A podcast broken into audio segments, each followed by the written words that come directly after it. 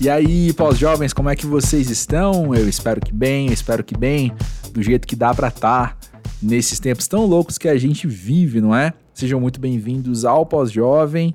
Tô aqui diretamente no domingo à noite gravando essa introdução do podcast num episódio que foi muito especial para mim ter gravado.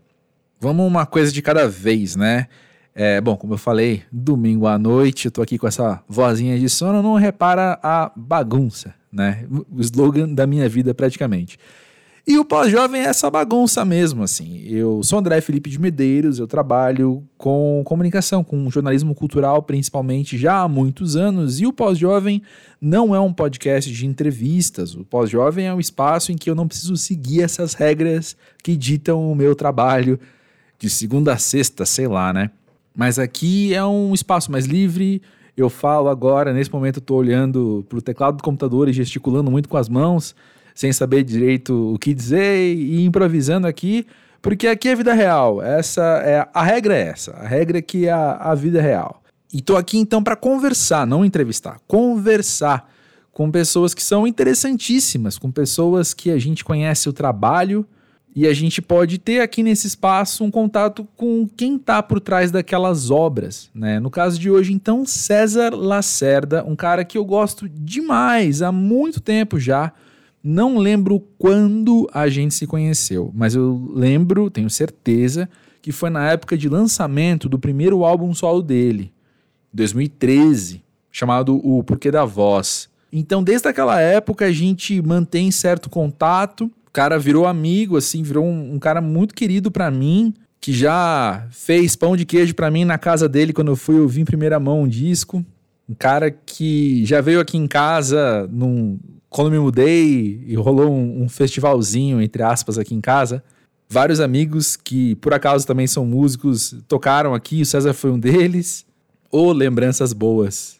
Ainda mais numa época que a gente quase não tem visto ninguém, né? Mas é isso, conversar com ele sobre a vida pós-jovem veio nesse momento de matar saudades, de conversar depois de um tempinho assim, sem sem estar tá com contato no pique, sabe? E também, é claro, veio à luz do seu novo álbum chamado Nações, Homens ou Leões. Que, como tudo que o César faz, é excelente e, como toda a discografia do César, tem uma cara muito única dentro desse conjunto da obra dele que está sendo construído ao longo do tempo, né? É um disco que tem muito a ver com esse momento que estamos vivendo. Spoiler, o papo vai bem para isso desde o começo do episódio. E só se você ainda não está muito ansioso para ouvir, caso não tenha ouvido, né? Deixa eu te contar que tem Xenia França, tem Felipe Cato, tem Marcelo Genesi no disco com ele, ou seja, só gente gente que merece estar tá com César Lacerda. Eu vou dizer isso, vou dizer desse jeito. Te convido agora então a conhecer mais do César conhecer mais da pessoa por trás das obras, conversando aqui nesse modo caótico do bem, que é o pós-jovem, sem roteiro, sem pauta, mas com muito coração, com muitas boas intenções. Isso eu garanto. Se você nunca ouviu o pós-jovem, é sempre assim mesmo, sempre essa zona. Te convido a dar uma olhada em quem já passou por aqui. Tenho muito orgulho de dizer que temos mais de 100 episódios lançados só com gente caramba, gente que eu, não sou digno de conversar, saca? gente que me ensina muito nesses papos muito sinceros. E eu me sinto muito privilegiado de poder dividir isso com vocês. Segue o Pós-Jovem na plataforma de podcast que você está escutando nesse momento.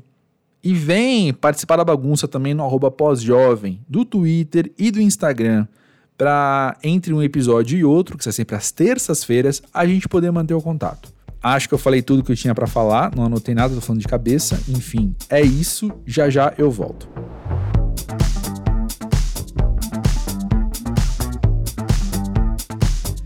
César Lacerda, conta pra gente, pra você que quer ser pós-jovem. Poxa, André, eu entendo o que, que você tá falando, uhum. sabe? Uhum. Mas alguma coisa em mim também quer lutar contra isso, sabe? Sei. No sentido de que é engraçado, eu tenho pensado muito nisso, assim, ultimamente. A gente é uma geração que nasceu no momento do êxito da social-democracia, uhum. o Fukuyama escrevendo, né, assim, é, era um pouco aquela visão, assim, o fim da história. Então, a gente foi programado para chegar nesse momento da vida e subir ainda mais um ou mais uns degraus uhum. para além daquilo que a geração anterior, as gerações anteriores conquistaram. Acontece que chegou o século XXI e tudo desabou e tudo segue desabando. Inclusive, eu sinto que agora a gente está mirando o abismo, né? Uhum. E é preciso dar uns passos para trás. Então, a minha sensação, quando penso nessa coisa do pós-jovem, em alguma medida, é como se eu tivesse insistindo ainda nesse projeto que, que já, já caiu e segue caindo. Então é como se parece que eu preciso insistir em outra coisa, assim, né?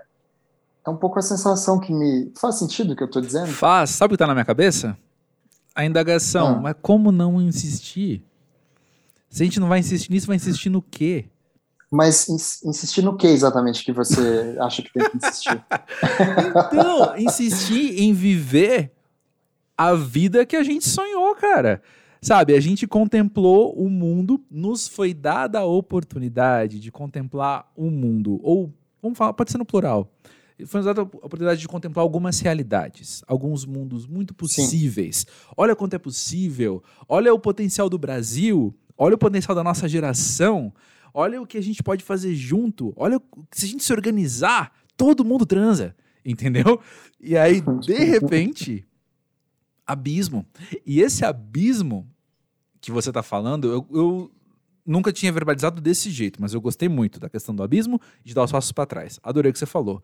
Mas para mim esse abismo, ele é uma lacuna temporal, porque nos foi tirado o futuro. Ponto. É. É engraçado, né? Tem nesse meu disco novo, tem uma música que eu falo isso, né? Cancelaram o nosso futuro. Uhum. Olha, a minha sensação diante disso tudo, diante dessa desse inegável, pelo menos o sentimento é inegável, mas estou querendo falar assim, o inegável sentimento do fim do mundo. Uhum. Mas é, eu acho que também é algo para além do sentimento.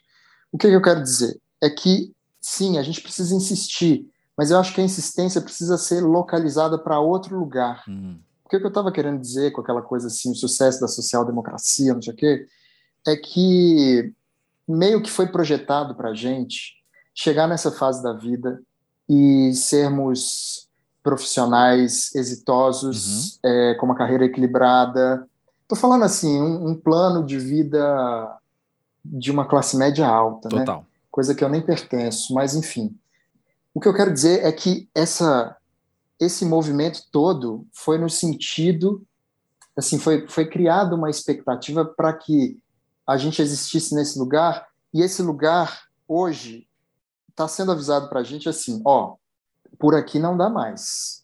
Não dá mais para a gente continuar construindo prédio para pós-jovens comprarem os seus apartamentos, terem seus carros e terem aquela vida projetada nos anos 80. Uhum. Então, eu concordo, é, é preciso insistir, mas essa criatividade da insistência precisa ser redirecionada para um outro lugar, hum. uma nova vida, um novo, um novo gozo. Uhum. E eu sinto que qual que é o, a grande, o grande problema do pós-jovem? É que a gente tem pouco ferramental, poucas ferramentas de fato para isso, porque a gente passou muito tempo se especializando num, Quer dizer, eu estou falando o tempo inteiro a gente aqui com o risco dessa generalização, né? Mas eu sinto que tem uma coisa gera, geracional que é essa, assim. Cara, todo projeto para o qual fomos destinados ruiu e agora a gente está meio perdidão, assim. Uhum. Mas a gente ainda tem fome de vida, tem desejo de, de seguirmos vivos e tal, portanto, é isso, insistamos, mas insistamos em algo distinto. Eu tenho tentado pensar um pouco sobre isso, com assombro, mas com desejo. Hum. Hum. Sei lá. Também não sei. Também não sei. Mas... Eu tô muito, hum. eu tô muito pegado nesse assunto da crise climática, André. É um negócio uhum. que me tomou, tem me tomado muito assim a cabeça. Uhum. E aí eu tô, eu mergulhei nisso, virou um assunto de vida, sabe? Uhum. Por isso que eu tô nesse negócio, tô falando desse jeito assim. Vamos falar mais disso então, porque quando você fala isso, acho que o que mais me interessa ouvir, sendo incrivelmente sério com você, até porque quero acreditar, até porque não é a primeira pessoa que traz esse assunto aqui para o Jovem, que cita esse assunto aqui no Jovem, quero acreditar que quem está ouvindo, a base já possui, né? Para entender o que está acontecendo. Uhum. Então, me conta como é que isso tem te afetado emocionalmente? Outro dia, cara, você sabe que, que quer dizer, você e quem quer que esteja ouvindo, existem já algumas expressões, né? Uma expressão já é, usada é a ecoansiedade. Uhum. Eu já havia ouvido relatos de pessoas que, que, tinham pesadelos assim com, com cenas distópicas, né? Uhum. Mas eu nunca tinha tido, assim, por mais que tenho investido assim na coisa de uma literatura nesse sentido, tentar aprender mais, visto coisas, mas nunca tinha chegado nesse ponto, assim, tinha uma quase como se o meu desejo tivesse num lugar um pouco indiferente à distopia. O meu uhum. desejo ainda vibrasse uhum. na esperança. Uhum. Mas aí, cara, semana passada eu tive um pesadelo assim assombroso, aquela coisa meio de filme norte-americano mesmo, sabe que porque bateu em mim a consciência de que um dia pode acontecer de acontecer algo comigo. Sim. Tipo assim, eu, eu, eu tô aqui em casa, vivendo a minha vida, e aí eu, sei lá, acontece algo, algum evento, morre alguém, sei lá. Porque, em alguma medida, a coisa da crise climática, como ela foi insistentemente, não a coisa da crise climática especificamente, mas a estética distópica foi insistentemente usada pelo cinema norte-americano, uhum. de forma que isso é, fica colado na nossa retina como também uma espécie de, de, de brincadeira, assim, é mais é um lúdico, Batman, é mais exato, um exato. É. E aí, cara, é muito doido, né? Assim, agora eu fiquei acompanhando a, a COP 26 e é muito louco, assim, como é, parece que a gente está fazendo, a gente está numa rave no meio do abismo, assim, sabe? Realmente é um negócio muito louco, assim a qualquer instante pode dar uma merda uhum. gigantesca, uhum. mas a gente está aqui, tipo, como é que eu vou fazer para comprar mais uma coisa? Como é que eu vou, sabe? Por isso que eu disse que é um negócio da ferramenta que a gente não tem, cara. Porque todo dia, ao mesmo tempo que eu tenho essa consciência da crise climática, da doideira toda, todo dia eu também acordo na loucura, tipo assim, nossa, eu preciso fazer mais dinheiro esse mês, eu não sei se vou conseguir fechar a conta. Uhum eu ainda tô mergulhadaço no capitalismo. Uhum. É... Eu também, sim. então, é um pouco isso, assim. Como é que você sente isso, cara? Assim, esse assunto chegou para você já em algum nível parecido? Sim, mas para mim, o jeito que isso chegou foi caramba. Eu verbalizei isso poucas vezes na vida e eu não imaginava que eu verbalizaria isso falando no podcast. Mas é o seguinte, esse assunto para mim chegou não isoladamente, mas ele chegou num pacote. Tem a ver, volta a fita rapidinho, com aquilo que eu falei, do nos foram dadas várias possibilidades para contemplar, para sonhar. E de repente chegou um pacote que dizia: lembra possibilidades de reconstruções ambientais? Não, não existe. Lembra democracia? Não, não é bem assim. Lembra, é assim, foi um por um. Um por um, assim, numa lista que foi ticando e falando: você tá entendendo? Olha só. Pois é, a gente vai lutar muito por democracia e não vai acontecer. A gente vai lutar por direitos para todos e não vai ser bem assim. Olha só, justiça social, olha só, lutar contra a desigualdade. E talvez não dê em nada. Essa coisa sísifica, sabe? De Sim veio de uma vez para mim. pedra, montanha acima. Exatamente, veio de uma vez para mim, que é do tipo que aí é a questão da insistência que eu trouxe lá no começo, sabe? Como não insistir? Como não rolar a pedra montanha acima? Porque eu não vejo outra possibilidade senão essa. Nossos esforços precisam ser readaptados, reajustados, repensados? Com certeza. Com certeza. Mas as lutas são as mesmas que a gente vai insistir, entendeu? É por igualdade, é por ambientalismo, Sim. é por educação, é por arte, é por inspiração, é por liberdade, por democracia, por participação, por rua para todo mundo, cidade para todo mundo e, e por aí vai. Tudo que, que nos é tirado. Tudo que nos é tirado, eu quero repor. E aí, com isso, voltando à sua pergunta, que foi o emocional. Com isso vem a exaustão. Com isso vem o abismo que eu contemplo, eu tenho que dar os passinhos para trás, é o da vontade de desistência. Sabe? E eu tô falando isso Sim. não racionalmente. É 100% como eu me sinto. O que eu penso, eu estou verbalizando aqui. A gente precisa lutar e continuar lutando e arrumar novas maneiras, novas ferramentas para lutar. Beleza? Como que eu me sinto? Pô, sério, meu? Sério mesmo? É engraçado, né, cara? Porque isso que você está dizendo, olha que louco. Seu podcast chama Pós-Jovem. Ou seja, é como se esse after. A gente está falando um pouco disso, né? E, e, é curioso também eu ter puxado o papo geracional. É como se, se tudo tivesse tudo tivesse nos levado a crer após aquela festa que a gente poderia sentar à mesa num belíssimo brunch para curtir a beça.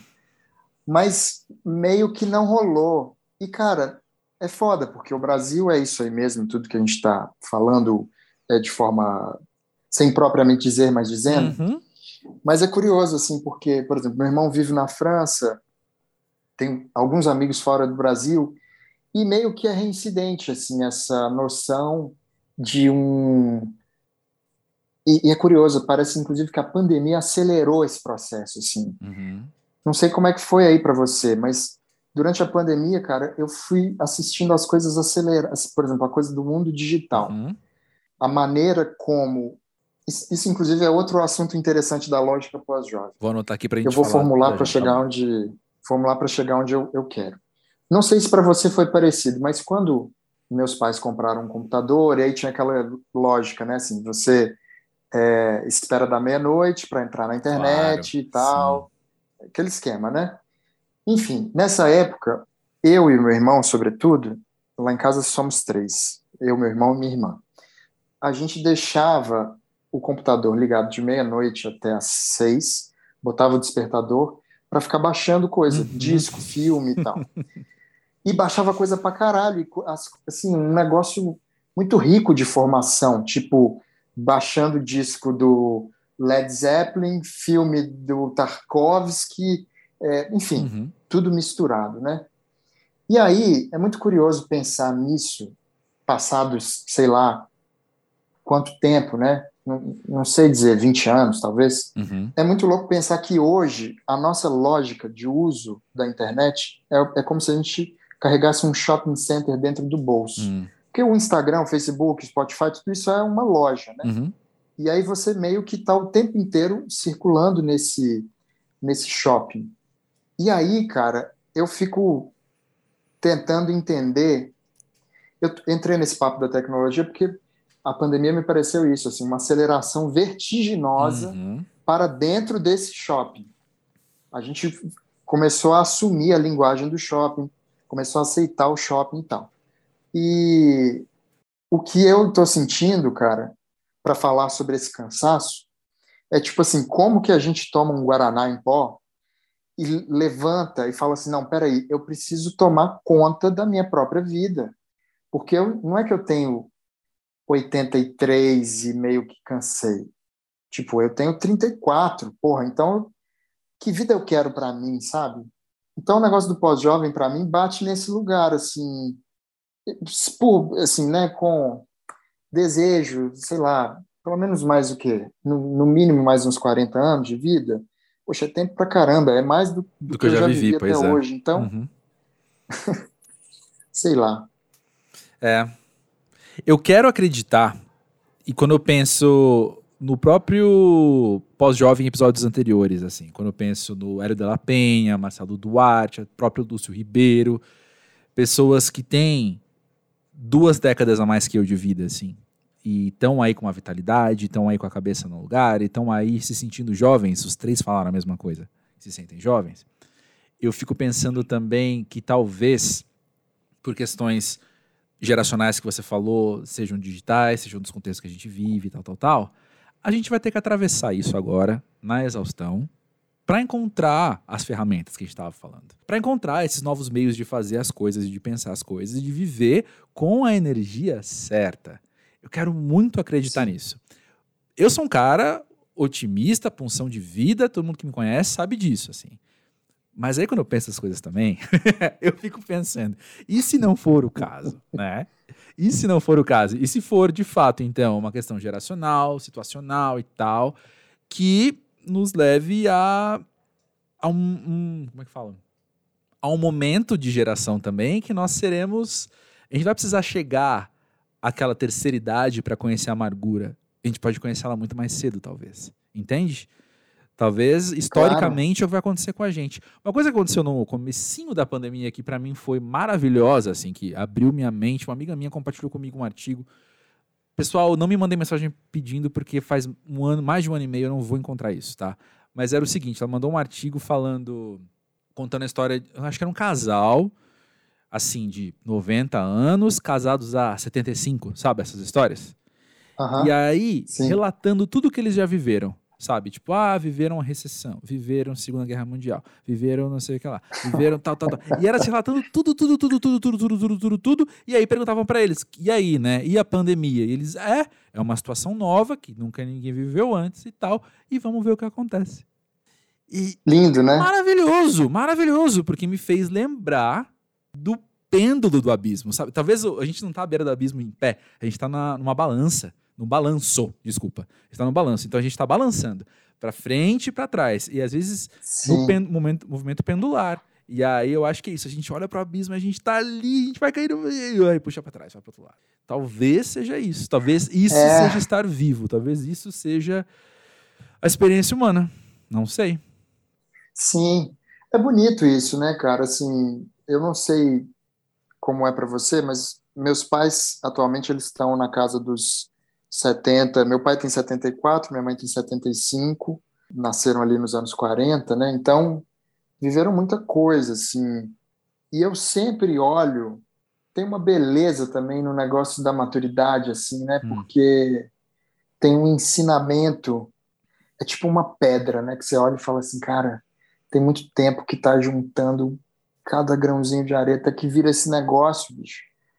Enfim, eu tô dizendo isso porque talvez também a pandemia é, e tudo o que o que está relacionado à pandemia é como que um evento traumático, né? Então leva também um tempo para você falar assim, tá, peraí, aprumei, hum. deixa eu voltar aqui agora. Nem estou dizendo assim isso como um baixo astral, não, porque inclusive é até curioso falar em termos de baixo astral, né? A gente está numa época que meio que as pessoas estão com medinho assim, né? Tipo, não, não, não fala disso.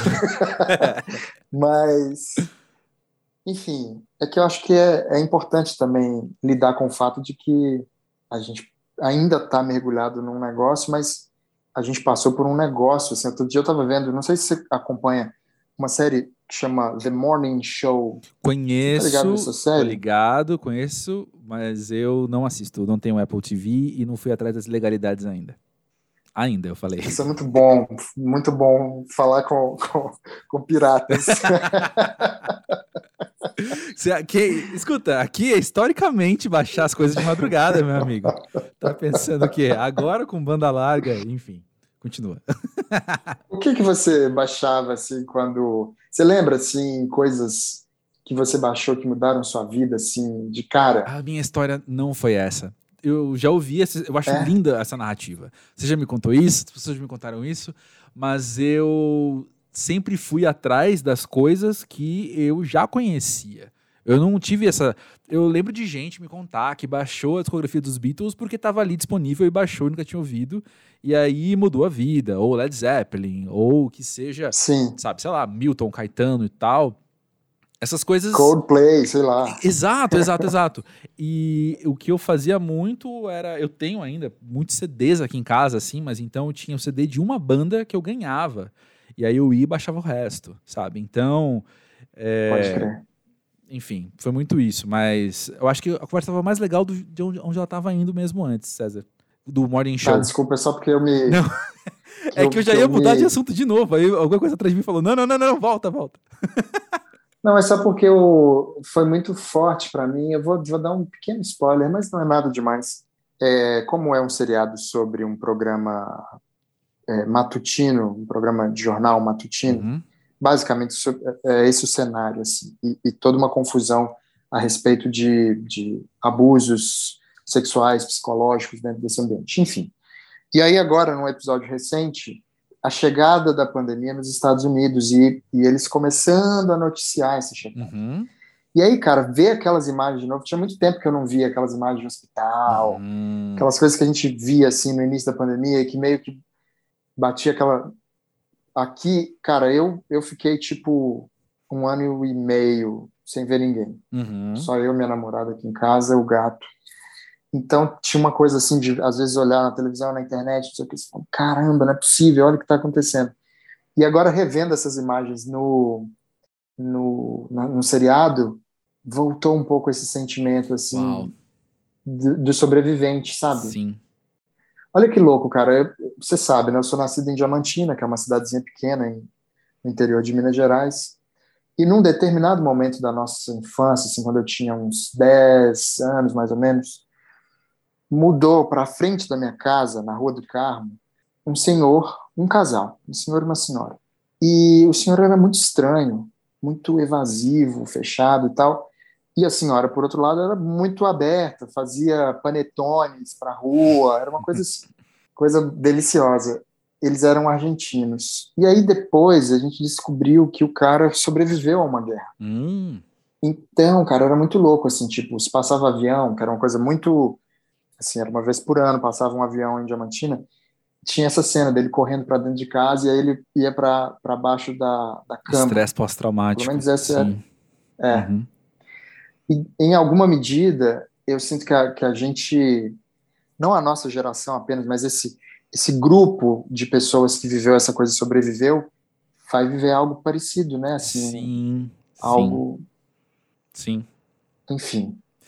É. é. Olha só, não mudando de assunto nem um pouco, mas eu acho muito interessante, se eu me recordo bem da narrativa desse seu disco, foi que ele trata temas que estão permeando a nossa conversa aqui, mesmo tendo sido escrito pré-pandemia. É. E aí? Como, como é ser um profeta da nossa geração, César Lacerda? Olha, é curioso, né? Assim, quem acompanha e, e mesmo hoje que acompanho já de certa forma bastante, não poderia dizer que sou uma pessoa é, informada, assim, porque é um assunto muito denso e muito vasto. Mas ali em 2019, esse assunto começou a chegar para mim com muita força. Uhum. E eu comecei a me aproximar desse assunto, assim, de forma verdadeiramente interessada. Mesmo em 2018, assim, mas uhum. 19 foi uma. Parênteses, esse assunto, e... você quer dizer questões, questões ambientais? Questões ambientais, uhum. crise climática, uhum. é, enfim, todo o, o solavanco né, por viver a era Bolsonaro, enfim, uhum. era Trump também, uhum. era Salvini, era Duterte, enfim. E muitos ambientalistas, ecologistas e tal, falavam: ó, pandemia é uma questão de tempo. Uhum. Ela está aí, é tipo, é, né, assim, é o, é o tempo e espaço coincidindo para que isso aconteça. O meu disco propriamente não fala de pandemia, mas ele fala sobre esse mal-estar, para usar a expressão freudiana, né, o mal-estar da civilização, uhum. assim. Esse momento, cara, porque foi muito curioso, assim, em 2019, no segundo semestre, pintou a oportunidade de eu fazer uma turnê em Portugal e na Espanha e que foi, tipo assim, a, a maior turnê da minha vida, porque quem me levou foi a produtora lá em Portugal que faz o Caetano, o Gil e tal. Então foi uma coisa meio dos sonhos, assim, tocar nos teatros maravilhosos. Enfim. Como eu nunca tinha tido a oportunidade de passar um tempo fora do Brasil, porque, enfim, porque a minha história de vida não, não, não é essa, assim, de da minha família ter a grana para fazer esses, uhum. enfim, esse tipo de coisa. Falei, cara, quer saber? Eu vou aproveitar essa oportunidade e vou ficar um tempo lá. Uhum. Se bobear, se for o caso, vou morar lá, não sei. Eu fui. E aí foi muito louco, assim, porque quando eu cheguei em Portugal, na primeira semana, foi aquela semana que as queimadas na Amazônia, a fumaça viajou o céu do país uhum. e né, anoiteceu o país. E essa imagem chocou o mundo inteiro. Então eu cheguei em Portugal já com manifestações uhum. pró-Amazônia contra Bolsonaro. E essa também foi a época em que a Greta Thunberg, a ativista sueca, uhum. ativista pelo clima, né, ela viaja de barco, faz aquela viagem de certo modo performática, né, uhum. até os Estados Unidos para discursar nas Nações Unidas, na cúpula do clima, que ela fala aquela famosa frase: "Vocês roubaram os meus sonhos". Uhum. E ainda eu sou uma sortuda. Então foi uma coisa muito forte assim de chegar lá e tomar contato assim com porque é, de certo modo na Europa essa discussão está um pouco mais avançada ou um pouco mais popularizada uhum. do que por exemplo aqui no Brasil por motivos diversos alguns até bastante óbvios uhum. e aí coincidiu esse sentimento que eu já vinha tendo aqui no Brasil e essa coisa de ir para lá e lidar com isso e e bater de fato uma dor assim profunda. Primeiro sobre a existência, o mundo e tal, mas também, cara, não sei se você sente isso assim quando você sai do Brasil, você olha para o seu país e eu tenho isso, assim, imediatamente eu sinto uma espécie de saudade com com identificação, desidentificação, um sentimento muito complexo assim. E aí era muito louco chegar na Europa sendo brasileiro, nesse momento já confuso, já turvo, precisar defender alguma ideia de Brasil, alguma coisa nesse sentido, mas assistir o país também se desvanecendo, assim, né? Uhum. Então, o disco surge por isso tudo, assim, né? Uhum. É isso. é, muita coisa. A primeira coisa que Tô orgulhoso que eu tô lembrando do que eu pensei sem ter anotado. Mas olha só, a primeira coisa que eu pensei, logo que você falou, o meu disco não é sobre a pandemia e tal. Mas me vem uma questão que é um tanto óbvia também. Mas é de que ele saindo agora, entre aspas, pouco importa sobre o que ele é, né? Porque a nossa leitura, a nossa identificação vai ser muito. Eu, enquanto ouvinte, falando isso, né? Vai ser muito imediata, do quanto. Ah, aham, uh -huh, pois é. Sim, tô vivendo uma coisa sim. parecida aqui tô sentindo isso aí, sabe? Então, ele Total. ter sido escrito sobre, não, ou melhor, ele não ter sido escrito sobre a pandemia, meio que tanto faz, porque na hora que eu faço a minha leitura, eu me aproprio da minha realidade, né? Eu aproprio a sua a arte claro. para a minha realidade, né? Então, claro. E aí, portanto, ele é sobre pandemia, assim como da mesma forma que a música que você escreveu sobre o fim do seu relacionamento em 2000 e não sei quando, eu vou ouvir Sim. em 2021 e falar, olha a música do meu fim de relacionamento, né? Claro. Então claro. acaba acaba sendo é. assim. Eu tô trazendo isso também para te perguntar, porque é algo que eu gosto de conversar com artistas assim, né? Mas como é que você tem aprendido a lidar, não sei se essa é a melhor maneira de falar, mas aprendido a lidar com essa liberdade de leitura que as pessoas têm, né? Pô, você tá aí no seu quarto disco solo, quinto álbum da carreira, contando o disco com o Romulo, né? Então, assim, você já passou por essa situação Sim. várias vezes, né? Das pessoas chegarem e falarem que a música é sobre aquilo, quando na verdade você escreveu na situação não sei o que lá, né? E assim, são coisas totalmente diferentes muitas vezes, mas ninguém tá errado, né? É, você sabe que eu não tenho nenhuma formulação assim muito objetiva sobre isso, porque porque eu também sou plateia. Ah, perfeito. Eu também uhum. eu também faço isso, né? Assim, eu me lembro, cara, tem uma música de um disco do Luiz Tati que quem canta é a Jussara Marçal.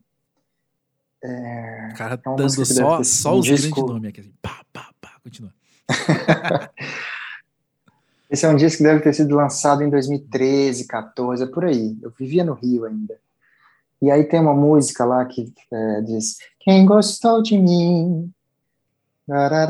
Não me lembro agora da letra. Uma letra linda, óbvio, Tati.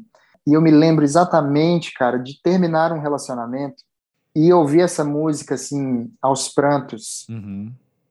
89 vezes seguidas, porque também tem um lugar, né, assim, quando você já tá na merda, você também celebra aquele lugar. Chega uma hora que você fala, ah, quer saber, vou chorar mais. Total, total. Agora que eu já chorei 10 litros, por que não 15, né? é. né? E... Bebe um copo de água e vai. É.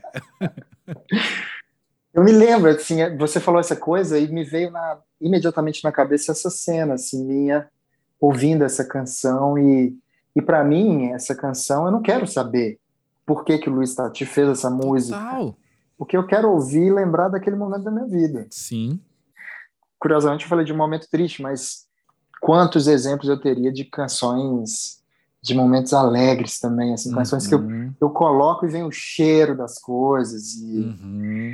é isso, né, cara? É curioso. Semana que vem eu não sei quando esse podcast aqui vai ser lançado, mas. Na semana que vem. É...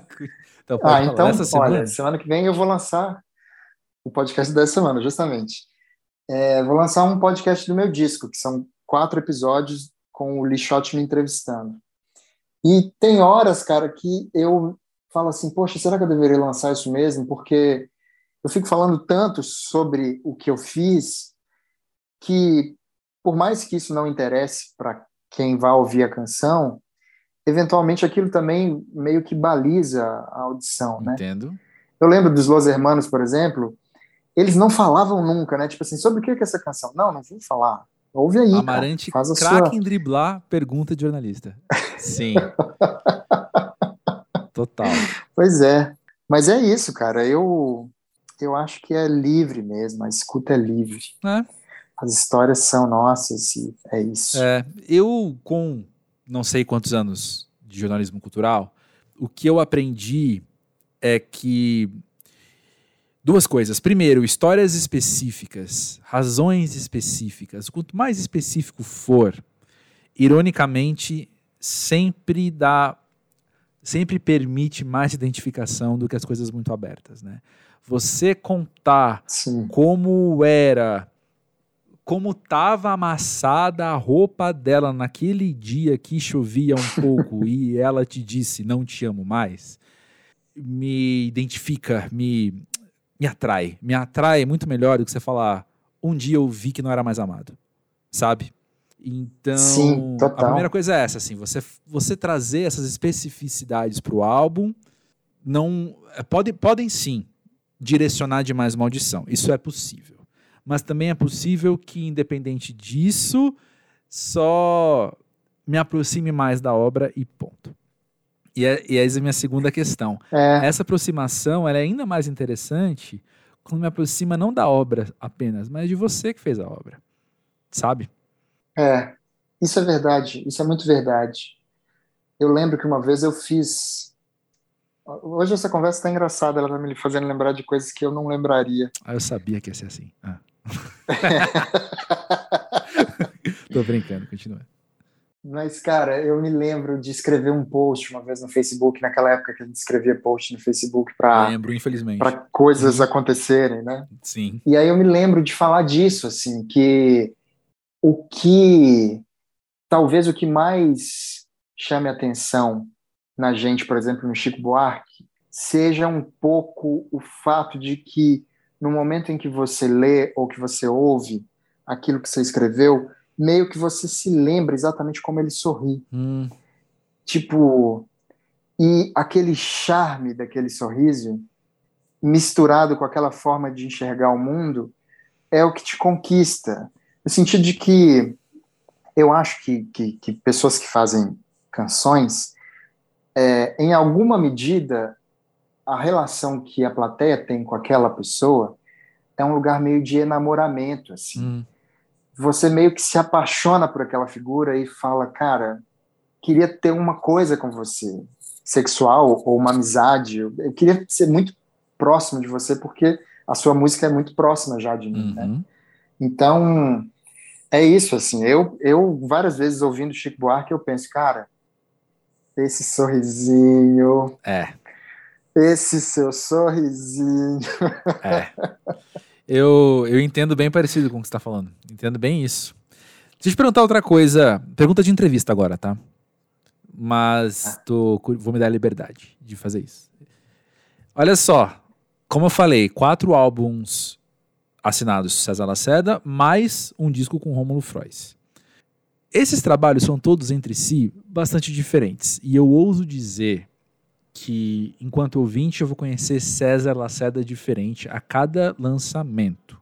E você, em primeira pessoa, quando olha para trás, como você se reconhece neles? Cara, é muito engraçado, assim. Agora, é, durante a pandemia, eu voltei a fazer psicanálise e tem sido um processo muito bonito, assim, muito profundo e que tem me levado a pensar muito em mim, né, uhum. naturalmente.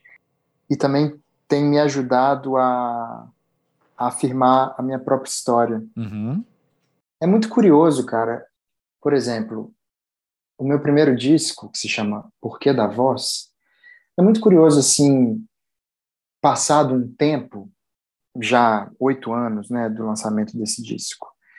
É interessante pensar que naquele momento eu estava em busca de, de encontrar essa voz, uhum.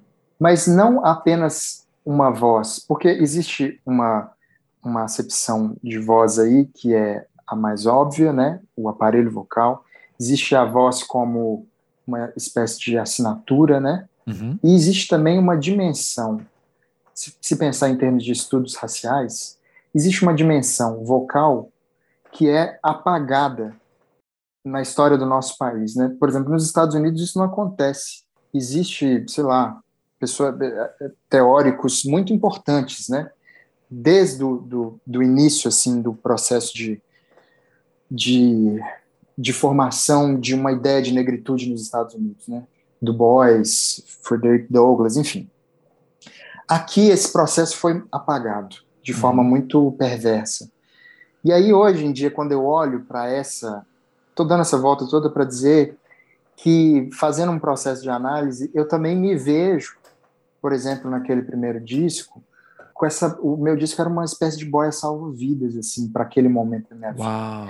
Por mais que seja um disco ambicioso, por mais que tenha Lenine, 40 convidados, é um primeiro disco que, que parece. Quem não conhece a história pode imaginar muitas histórias para aquele disco. Mas quem conhece um pouco da história, cara, vê um, um cara ali precisando afirmar uma história e precisando se achar dentro dessa história e a música meio que dando esse suporte, assim, tipo, é, me ajudando a existir, né? O porquê uhum. da voz é um pouco isso, né? E aí eu poderia falar isso sobre cada disco, então, de certo modo, cara, eu diria que a música ela funcionou a minha vida inteira como uma mais uma lembrança que eu tive hoje tá foda. no programa Zumbido, que eu fiz em 2015, o programa que o Paulinho Mosca fazia no Canal Brasil, uhum. eu me lembro de falar isso com ele e ele, ele concordou. Eu falava assim, cara, às vezes eu faço uma canção e passa assim um tempo e é como se algum lugar do meu inconsciente tivesse dando um conselho para o meu consciente. Uhum. Tipo, cara, atenção para isso, vá por aqui, enfim. É, então é, é, como se a, essa, essa dimensão assim da produção artística fosse, ao mesmo tempo que ela sou eu, ela é um desligamento de mim para a produção de um eu. Então é nesse sentido também que, uhum. que eu estou sempre produzindo coisas diferentes, porque eu acho que meu corpo está o tempo inteiro indo para algum lugar Quer dizer, a minha consciência está indo para algum lugar que o meu corpo ainda não foi. Uhum. E aí, por isso que se produz algo antes, para que em seguida o corpo se sinta à vontade, permitido, com força para seguir, né? Uhum. Acho que é um pouco isso. E o que, que não muda para você? Quando você para e ouve agora o primeiro disco, o que, que você acha que tem do César, não o César de hoje, mas o César de sempre nele, por exemplo? E, e aí, por consequência nos outros discos também? Cara, como eu fui, minha mãe é pianista, né? Então eu fui criado assim. Quando eu nasci, ela era diretora do conservatório de música da cidade. E depois, assim, ela. Era aquela fase que você se aposentava muito rápido, né? Uhum. E minha mãe aposentou com 40 e poucos anos. Eu nasci com. Minha mãe tinha 42, uma, uma gravidez de certo modo de risco, né? E aí, cara, eu acho que eu fiz escola bilíngue, só que eu aprendi português e música. Uhum. saca? Sim. Então, o que eu acho que está o tempo inteiro nos meus discos, por mais que eu saiba que tem que existe uma exigência consciente da minha escrita, uhum. eu também sei que o que está lá sempre é a minha música.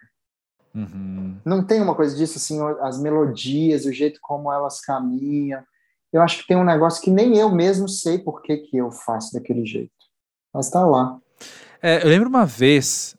Ai, caramba, eu lembro a vez, mas eu não lembro nem quando nem com quem foi. Foi uma dessas entrevistas que eu fiz há 10 anos, assim, com alguém, que eu perguntei alguma coisa do tipo de um disco ser diferente do outro, ou não lembro se era uma pessoa que tocava em dois projetos diferentes. E ela usou uma palavra muito simples, que eu gostei muito, eu carrego comigo no coração, assim. Que ela falou que não importa como ela cante, o sotaque é o mesmo. Isso é muito bonito. Isso é muito bonito. E eu acho que tem. É, é, é uma outra maneira de ver o que você acabou de falar, talvez, assim, sabe? O é. seu sotaque, o seu. É que, como você é cantor, fala do seu timbre vocal, é, acaba caindo numa num lugar muito racional né, da análise, porque não é isso que eu quero dizer. É. Eu quero dizer que é você cantando enquanto, enquanto pessoa, enquanto sua identidade, né, o seu sotaque, o seu jeito, é, tua essência, talvez, não sei, usando palavras mais bonitas que já quero em desuso, sabe? Sim, mas é engraçado porque a segunda música desse disco novo, a letra nem é minha, a letra é do Luca Argel, que é um poeta e compositor brasileiro que vive, que é radicado lá em Portugal. Uhum. E o Luca no refrão fala: é, é uma música que se chama Parque das Nações, que é um bairro em Lisboa, é, mas é bonito também pensar que, por exemplo, em Portugal, parque é, é tem essa lógica como parking, né, em inglês, assim, enfim. Mas o refrão diz: é, perdi os meus papéis, o meu sotaque, a minha voz. Perdi o passaporte no Parque das Nações. E cada uma me perdeu por outra e outra e outra igual desexilado eu sou, minha própria capital. A coisa do sotaque, cara, é muito bonito, assim, porque quando se pensa, por exemplo, em termos de língua, eu cada vez mais é, me afirmo num lugar de falante de brasileiro. Uhum. Quando eu vou para Portugal, eu preciso mover muito a minha língua e a minha racionalidade para dentro daquele processo de, de expressão, né? Então, o sotaque é também um jeito de existir, é um jeito de confere uma vocalidade no sentido do que eu falava sobre o porquê da voz. Sim. Né? Sim. Uau. É verdade. Eu não sei como terminar o papo contigo porque eu não quero que ele acabe, sabe? Ué, mas vontade de enrolar. Já tá na hora.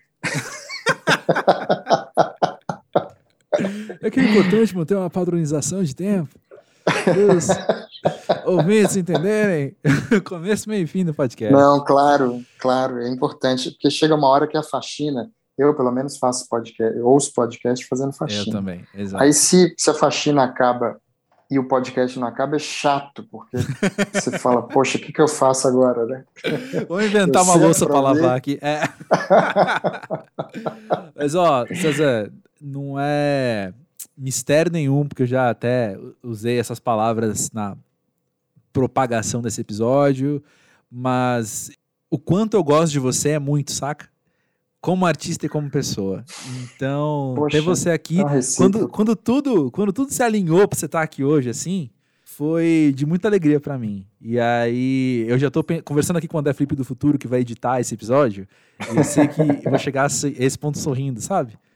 E aí eu tô feliz. Demais, cara. Então, obrigado. Eu tô muito feliz e vai ser bom, porque isso não acontece, mas eu vou querer reouvir, porque como te encontrar é sempre muito bom, eu vou querer reouvir para ter a sensação de que estou junto com você. eu odeio me reescutar, depois você me conta como é que foi então também. Um monte de vergonha tá semanalmente. Obrigadão, César. Pô, obrigado a você. Beijão.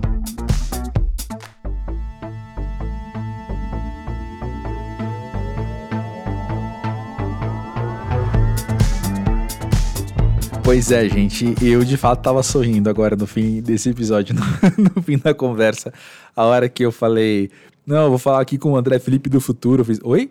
e eu tava de fato sorrindo naquela hora. Eu não lembrava mesmo que tinha rolado esse detalhe no diálogo aí no encerramento, né?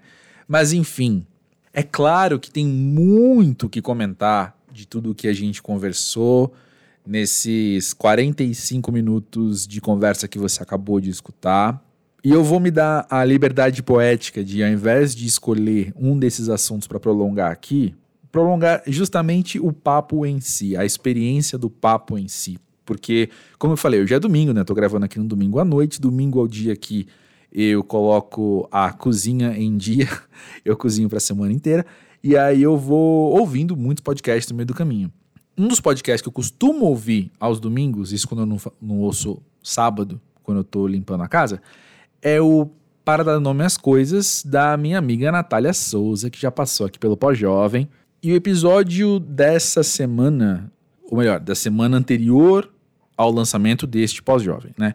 É sobre autoconhecimento e ela tocou em vários assuntos muito interessantes ali no meio, assim, em um convite para que as pessoas não desistam de ir atrás, de entender quem elas são, mesmo quando isso é incômodo, mesmo quando isso dói. E uma das coisas que ela disse ali no meio, assim, e que me fez depois, assim que terminei de ouvir o episódio, quando a panela de pressão estava no fogo ainda, foi mandar para ela uma mensagem é, comentando isso, né? Que ela cita o quanto a gente é muito diferente, né? Todo mundo tem sua criação, todo mundo tem suas vivências, todo mundo tem o seu conjunto sociocultural, enfim, todo mundo é muito diferente e quando a gente se contenta com as nossas semelhanças, principalmente as que são parte dessa cultura, né? Quando eu olho para você e eu falo, olha só, a gente é igual, meu, porque a gente, sei lá, tá dentro desse aparelho social aqui, seguindo essas regras. Isso acontece quando a gente tá propositalmente não olhando para quem a gente é, não necessariamente quem o outro é, mas quem a gente mesmo é, né? É muito mais cômodo a gente estabelecer essas semelhanças e se contentar com elas. E por que raios eu estou trazendo isso aqui agora? Porque isso ficou na minha cabeça também, até como o próprio propósito aqui do pós-jovem, que é uma, uma metalinguagem que de vez em quando eu acabo entrando. Peço perdão, é assim mesmo.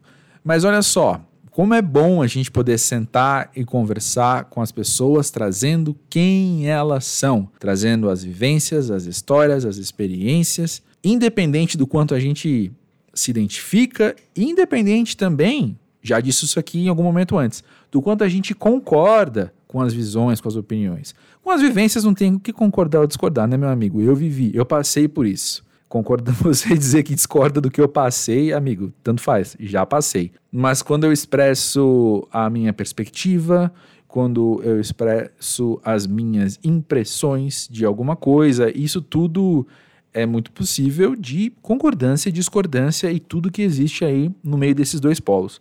E como é bom a gente estar tá nesse lugar de escuta porque eu não tô aqui promovendo discussões com os convidados também, né? Eu quero, deixa eu ouvir mais, deixa eu ouvir mais. Não foi o caso com o César, eu não lembro agora também de cabeça, não, não lembro de nenhuma vez que eu discordei dele ao longo desse episódio, né? Também não teve nada para discordar, enfim.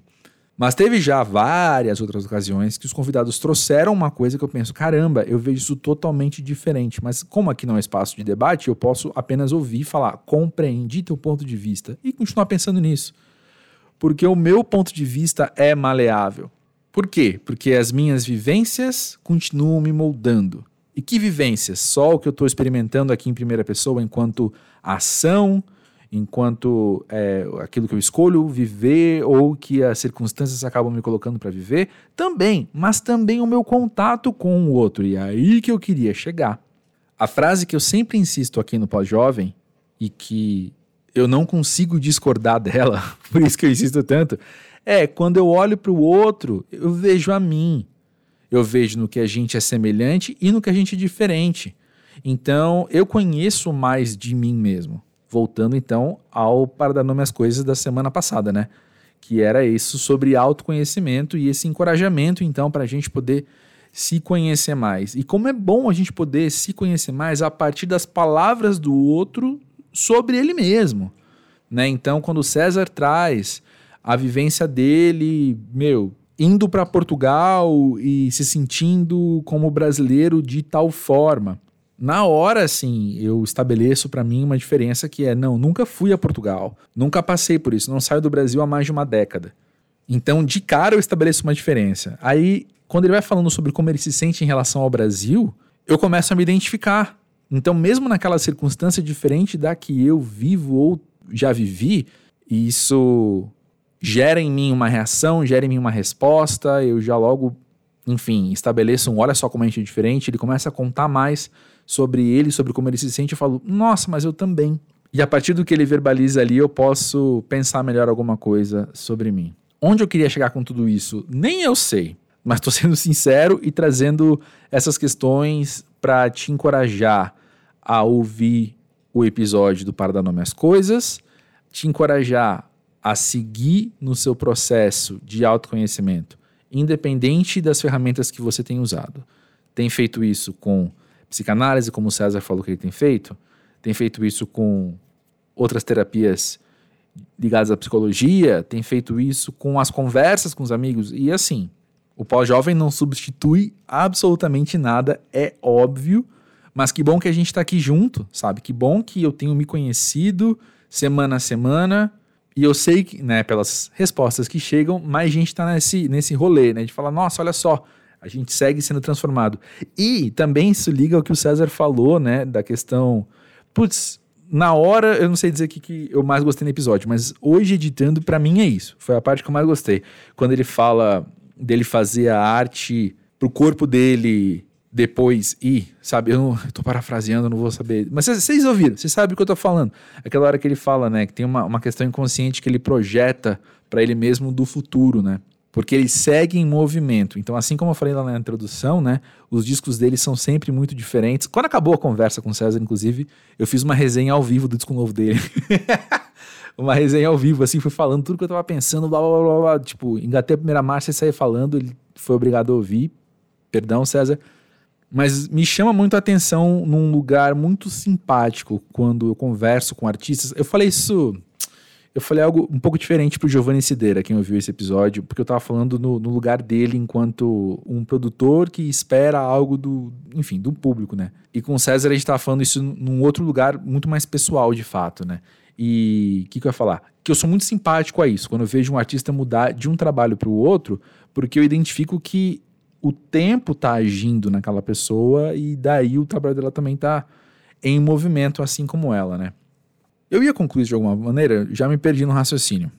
Obrigado por ter acompanhado até aqui. Me conta de você então. Conclusão melhor não há. Me conta de você então. Como tem sido os seus processos de autoconhecimento e como o outro em suas expressões, em suas vivências, em suas perspectivas, em suas palavras, tem te ajudado nesses processos de autoconhecimento.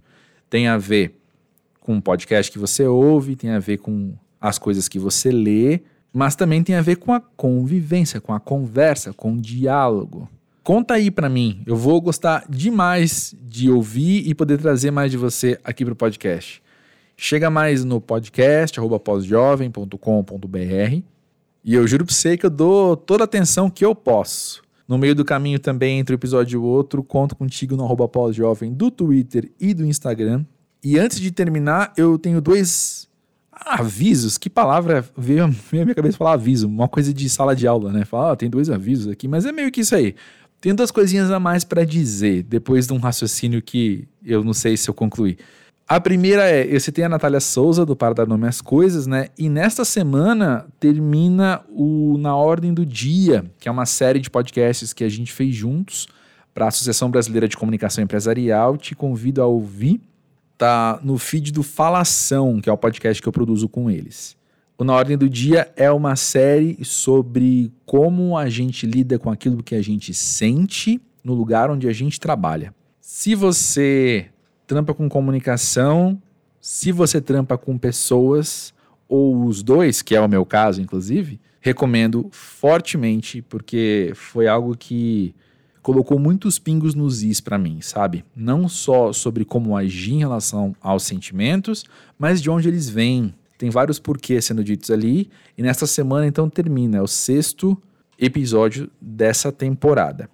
E uma última coisa é, assim como há, há uns dois meses eu falei aqui, eu não sei, eu não posso garantir se semana que vem tem um episódio novo, porque no meio das correrias loucuras da vida, rolou uma lacuna que eu não sei se vai dar para ser preenchida.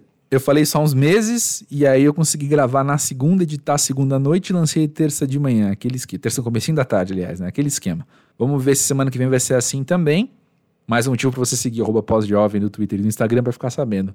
Caramba, falei demais, demais, demais, demais. Peço perdão pelo vacilo, agradeço você estar tá aqui comigo até agora. As duas pessoas que chegaram até aqui, um grande beijo para vocês. E é isso, a gente vai se falando. Conta aí com o pós-jovem nesses processos de autoconhecimento enquanto contato com o outro verdadeiramente, sinceramente, honestamente e por aí vai. Grande beijo, valeu!